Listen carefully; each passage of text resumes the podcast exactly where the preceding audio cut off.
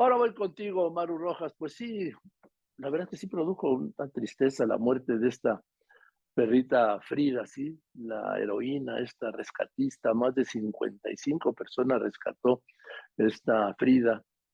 Quiero decirle que es, la consideran como una heroína. Hay un monumento de ella ahí en la Secretaría de Marina. Y finalmente, pues, como todos, murió Maru Rojas. La Secretaría de Marina confirmó la tarde de este martes la muerte de Frida, la perrita rescatista. Anuncian que sus restos serán cremados y sus cenizas depositadas en la urna al pie de la escultura develada por el almirante secretario de Marina el pasado 7 de octubre en la sede de la dependencia federal. Habrá ceremonia para ello el próximo 25 de noviembre.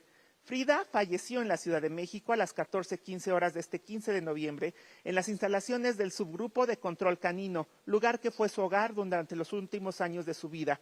A causa de padecimientos propios de su edad, contando con 13 años cumplidos, se fue.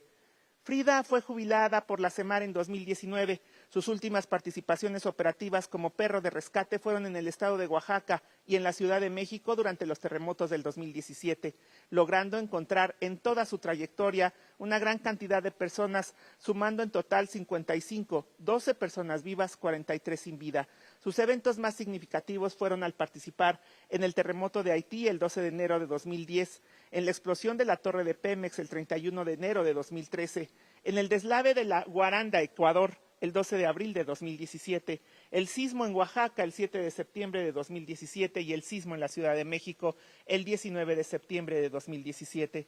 Cabe mencionar que el entrenamiento de búsqueda y rescate de un can dura aproximadamente 12 meses. Sin embargo, Frida desde el inicio mostró aptitudes tan destacadas que lo llevó a completar su programa de entrenamiento en un tiempo récord de ocho meses.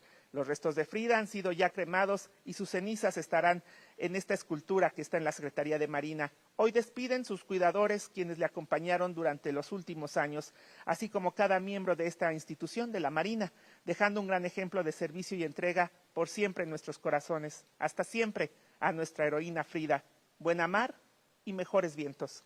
En la lente, Miguel Ángel Brígido para Grupo Fórmula, María Eugenia Rojas.